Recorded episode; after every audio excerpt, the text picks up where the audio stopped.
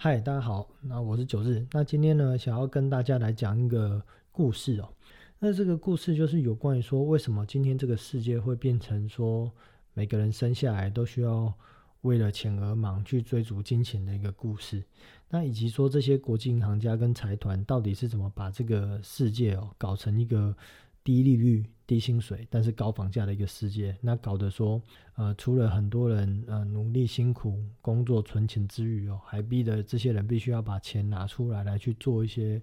冒险性的投资理财的这样的一个故事。那这个故事呢，就要从西元十七世呃从十七世纪来去说起哦。那早期因为欧洲的国家呢，长期都有常年都有战争，那每一次的战争都需要很庞大的一些费用支出。那在税收无法应应这些战争费用之下，那国家便有了所谓的这个银行概念的一个兴起。最早其实，在当时候的人哦，大概都是以黄金啊或一些银啊，呃，作为当做货币来去呃买卖东西这样子的一个呃这样的一个世界。那后来呢，因为呃这些黄金可能就是说哦有人赚了一些钱，那可能平常用不到，那那因为。呃，治安也不好嘛，环境也不好，他就会想要说啊，把这些钱可能是呃存在银楼，就像以前那种呃中国那种银楼啊，或者一些呃存放一些黄金的一些保管商或机构。那这些保管商呢，就保管了这些黄金或或银锭之后呢，就发现说哦，其实过程中这些黄金啊，这些贵重金属啊，其实平常都没有在使用，因此他们就。透过这样的一个状态呢，就兴起的就是所谓说，诶，我好像可以把这些黄金或贵重金属去透过借给别人，然后来去收取利息。因此呢，借贷的关系呢，就从这样的一个概念上呢，就开始发展出来。那到十七世纪到二十世纪之间呢，这这个世界上的一个战争哦，依然非常的频繁。那每一场战争呢，都需要庞大的这个金钱啊，来去作为开销。那这些金钱的开销呢，包含的就是可能，呃，第一线打仗的人啊，他肯定要薪水。那呢，去做这些飞机啊，还是这些船啊，或者这些坦克啊，这些武器啊，也都需要很庞大的一些呃资本支出、资本投入啊。当然还有一些火药啊、子弹啊，以及后勤补给等等，这些都需要钱。那在国家没有钱的状况下呢，他们就会想要说，哦，借由发行呃这些呃国家作为担保的一些债券。或把这些黄金呢拿去借钱，那这个时候呢，就是一些银行家呢，就因这样的一个大环境的需求，呃，兴起而盛行哦。那这些银行家呢，透过这样子长期借黄金啊，或借现金啊，给这些政府单位之后呢，呃，久而久之呢，这些银行家就渐渐的掌控政府的一个命脉。那这些命脉是什么呢？其实，呃，一个政府它。国家的一个命脉哦，其实不在于谁执政、谁当权，而是谁掌控了这些钱、这些货币哦，这些才是真正的一个实权。所以说，如果没有这些钱哦，这些皇室或者这些政府单位哦，他根本没有办法呃执行所谓的一些财政支出，或者去执行一些因为战争而所需庞大的一些费用。单纯靠这些税负是已经不足以去支持这些的一个开销。那因此，渐渐的，很多呃民主国家啊，或奉行资本主义的一个政府啊，其实背后呢，它都渐渐的被这些银行家或财团所控制，或者说他们要去做什么样的一个决策，都要看银行家或财团的脸色来去做做做这些事情。那我们就想象一个画面好了，就好比说，呃，每一次的一个总统或地方选举哦，其实一些比较大的政党，他们都要花好几亿的钱。去搞一场选举，那当然这些钱不会是政党拿得出来的，也不会是一般的市井小民的捐款能够拿得出来的，一定都是呃特定的银行家或特定的财团庞大的金钱去捐助所所叠出来的钱。那另外像是光这一次的一个美国大选哦，根据统计哦，光这一次的选举成本就花掉了四千亿台币这样的一个金额。那这些钱从何而来呢？当然，除了这些选务人员啊、计票啊这些工作是由政府、联邦政府支出之外哦，那其他的部分当然是不可能靠政党本身的财力或民众的捐钱就可以办到的，一定是透过很多的一个银行啊，或者是财团的赞助啊，才有这些钱能够去打这场选举。那这些钱花了，嗯，我们会认为说这个选上的这些呃执政者，他都不需要。透过某种形式去返还这些钱嘛？大家就是我无聊，我就是捐给你，你去选举这样啊，选输也没关系，选赢也没关系啊，可能这样嘛？当然不可能这样嘛。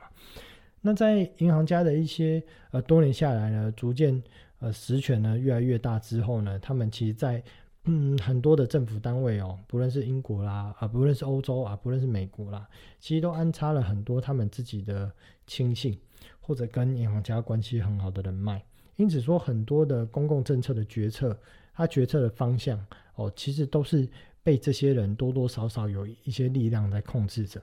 那或者说啊，好比说啊，可能今天某一个县市它要盖一条捷运线，那这个捷运线到底要什么时候盖，以及捷运站要盖在哪里？那我们会先知道吗？我们一定不会先知道，一定是里面这些决决策者，或者是有能力影响这些决策的人。会先知道，那如果他们知道了，难道他们不会提早去这些捷运站附近布局一些房产地产，然后等到盖起来的时候再卖掉吗？这些机会他们可能会不把握，不把握嘛？当然是一定会去把握的嘛。那另外像是呢，在每周每月哦，美国或欧洲他们都会公告一些重要的一个数据。那往往在公告重要数据的时候呢，期货市场它都会有很大幅度的一个波动。那当然，这些波动呢，绝对会有人想办法去套利，但这个套利绝对不是数据公告的时候在那边赌博啊，随便买多啊，还是做空啊，绝对不是。这些国际银行家呢，他们一定有人脉或管道可以拿到这些资讯，在公告之前呢，提早去布局这些期货市场的一个波动。所以呢，从古至今呢，在金融市场里面呢，就如同电影《功夫》里面讲的一样。天下武功，唯快不破。金融市场也是一样，想要得到最大的财富，时间就是金钱，比的就是谁拿到的资讯是领先最早的，就是比的就是一个资讯领先战嘛。谁越快拿到这样的一个资讯，谁就越有套利的一个空间。那甚至这样的一个资讯战哦，打到现在哦，在衍生衍生性金融商品出来之后，高频交易也需要打速度战。那大家就想说，哎。高频交易，这个电脑运算的速度就已经很快啦，还要打资讯战啊？对他们呢，这个电脑之间的一个竞赛速度啊，是已经到这种什么几毫秒、几微秒的速度啊。因此说，他们对于所谓的这些电线电缆的设置啊，甚至机房的设置点啊，都一定要想尽办法可以设最近的，设在哪里？设在起交所旁边，这样呢，下单的速度呢，只要比人家快个零点零几秒，哦，他们就是赢了，哦，就是赢在起跑点。因此说，自古以来，时间呢，永远都是人类最大的敌人。而这些银行家或者是财团呢，也透过了这些货币、这些钱的设定，去设定了什么呢？设定每个人每个小时的时间价值。那这个时间价值是什么概念？就是时薪。所以，像多数人呢，一天工作的时薪，他可能只有两百块到五百块。而这些银行家的工作时薪呢，可能是两千或五千，甚至更多。所以说，当多数人正在用生命呢换取金钱的一个同时呢，他们正在享受快乐的时光；而多数人可能需要辛苦一辈子，用四十年去赚这些可以呃养儿育女啊、买房子的这些钱或者退休金的时候呢，他们可能只要用四年的时间就可以把这些钱赚够，而其他时间呢，呃，就用钱去滚钱，然后去享受他们的时光。所以几个世纪下来呢，时序就到了这个两千年的二十一世纪。那这些国际银行家呢，长期下来呢，透过劳动力的剥削，或股票市场，还是传统的债券市场的一个套利哦，已经没有办法满足这些银行家。而在这个两千年呢，这个科技泡沫之后啊，这些国际银行家呢，或财团呢，他们就把脑筋呢，动到了这个所谓的衍生性金融商品的身上。什么叫衍生性金融商品呢？就是包含大家所知道的期货商品、选择权、各种包裹式债券。这些甚至 ETF，这些都是衍生性金融商品。那这些衍生金融呃衍生性金融商品呢，也就从两千年之后呢开始大行其道。根据国际清算银行的统计资料，在二零零九年六月的时候，全球的衍生性金融商品的规模大概是达到了六百兆美元这样的一个数字。那这样的一个衍生性商品的一个玩弄之下哦，当然也带出了两千零八年的这个金融风暴。那金融风暴的开端就是来自于次级贷款嘛。这些次级贷款的概念是什么？就是说，呃，有些信用不好的一些借款人，那他们可能借了钱之后呢，银行就把他们这些债权呢，透过跟其他的商品做打包，打包之后呢，就再卖给其他的金融机构。然后呢，这些信评单位呢，就在把这些打包过的这些嗯债中债的商品呢，就把它定定为 AA 级优良的债券。因此，很多买家其实他也不知道到底买了怎么样的一个债券。那最终在这样的辗转的呃，我卖给你，你卖给我的一个状况下呢，终于到二零零八年哦，很多人因为呃房价炒得太高，或者因为呃股市的回落，或者自己一些赔钱的因素等等的，而付不出这些钱，那联动呢就带出了整个资金链的断裂，最后就引爆了整个金融风暴的一个危机哦。那很多的一个金融机构的资本呢就大幅下降，甚至呢有一些老牌的一些投资银行哦也因此破产。那联动呢带带到了什么东西呢？使得了很多的企业倒闭。那企业倒闭会造成什么？很多人失业嘛。所以在这一次的一个呃金融海啸呢，其实也造成了间接很多的市井小民的失业。而这些失业的背后呢，所带出的问题是什么？当企业在大幅裁员之后呢，它基本上是不可能说我裁员了一万人，我要聘一万人回来，不可能。基本上，他大概就是在聘个五千人、六千人。为什么呢？这些差额的这些四千人、五千人提供的这些工作量要从何而来？其实就是变成一个人做两个人的工作嘛。薪水就是，呃，薪水跟做的事情来讲，就是加量不加价。那另外呢，也在这个工业自动化，呃，逐渐每年的一直技术提升之下，那有一些固定式的工作呢，也就交给了这个呃机器人或者是自动化的一个产线。来去处理，因此在这次零八年金融海啸之后，其实很多人失业，甚至可能呃年纪比较大人失业之后，他也在找不到工作。那在呃这一件事情之后呢，其实呃衍生背后的另外一个层面呢，就是资产再度进入了一个重分配。那这个重分配呢，一定是从 M 型的左边分到了 M 型的右边，因此这个 M 型的这个坡峰哦，是变得越来的越极端化。而在这一次的一个呃企业裁员之后呢，呃，当聘了员工回来啊，那聘了员工回来之后，他们还是要想办法继续去提升他们的一个公司的获利能力。那获利能力就要透过什么方式去去提升呢？那最简单的方法就是压低成本，哦，压低材料成本或压低呃人工的成本。什么叫压低材料成本呢？就是可能我们原本买一支塑胶的扫把好了。这塑胶扫把呢，可能塑胶的棍子本来是实心的，那可能之后呢就变成说，哦，不再是实心，我可能就是外面塑胶比较厚，但里面可能部分是空心。那压低人工成本是什么？就是呃薪水不涨，但是工作量增加。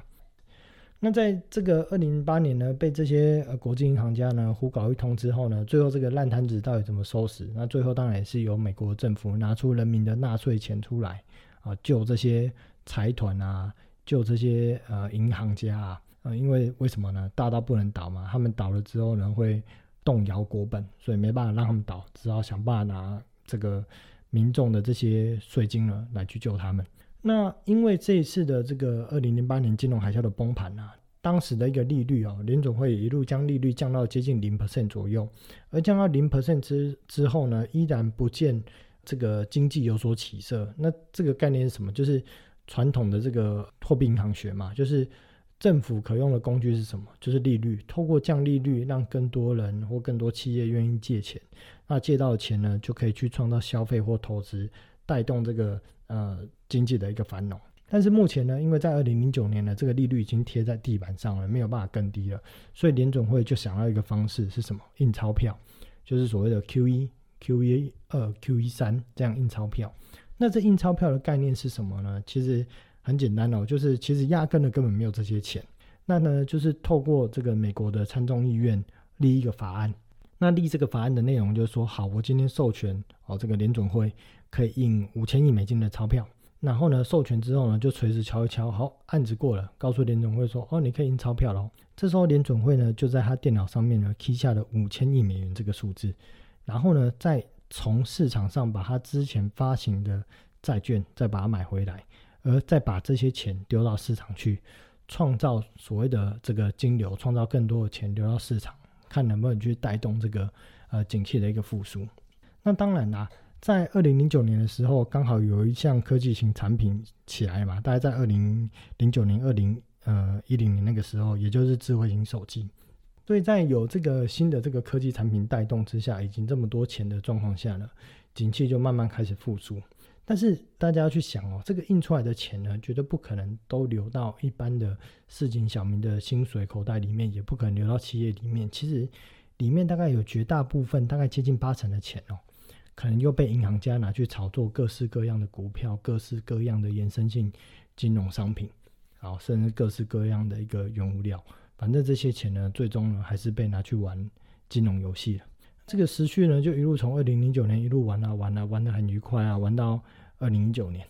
其实全球的一个景气呢，成长了，已经慢慢的从二零一五年之后开始慢慢的停滞。智慧型手机的整体的销量呢，也渐渐的开始持平到衰退。嗯，这个时候呢，因为没有新的三 C 产品或新的一个新的产品能够带动全球的景气上涨。因此，到二零一九年的时候呢，已经开始这个总体的一个经济啊走入缓慢下行的轨道。而在二零二零年呢，又很不巧的迎来的这个呃新冠疫情。那在新冠疫情来之后呢，全球的股市啊、债市啊就快速的回落。那大概呃以股票市场来讲啊，大概从高点接近回落了大概四十 percent 左右。短短的大概一个多月的时间哦，股市大概跌到三成到四成，这是很可怕的事情。那跌下去之后呢？联总会为了要救这些呃呃银行也好啦，或者救这些企业也好啦，就是要维持所谓的这个现金嘛，就是一直要有现金流，不能让这个现金流断裂，因为一断裂就会连带衍生出呃很大的资金链的断裂，就会演变成全球的金融风暴。所以联总会砸了很多钱下去，呃，借给一般的民众也好，借给企业也好。那这一次的一个 QE 呢，就是再也没有上限了。之前的 QE 都有设定一个上限值，那这次呢就是无限 QE。那联总会呢，就是每个月呢从市场买回一千两百亿美元的这样的一个债务，不论是 MBMS 或者是自己发行的公债，反正每个月就丢一千两百亿的钱到这个市场里面，一直去买各式各样的商品，想办法把钱把现金丢到市场上，让市场能够有更多的钱去去做这样的一个运作。那到今年呢，这个时间点来看呢，我们发现不只是股市创了新高，甚至很多的原物料，包含了可能呃铜价啦，包含了所谓的呃贵重金属啦，甚至是铁矿砂啦，然后这些等等，说是甚至连航运的报价呢都疯狂的飙涨。那甚至前阵子哦有一个新闻出来哦，美国的那种评比为 CCC 的乐色公司债哦，它的值利率哦都只剩下四点五 percent，也就是说。我去买一个这么高风险的呃，乐色级的公司债，我每年的年化报酬率可能只有四点多趴。这件事情表示什么？表示这个世界钱真的太多了，已经从传统的股市跟债市溢出来，开始往原物料、往那种那就是高风险的一些衍生性金融商品去流动。那为什么会有这么多的钱出来呢？除了联总会印出来这些钞票之外呢？其实很多人在这些年来。看到房价的上涨，看到物价的上涨，而薪水却都不涨。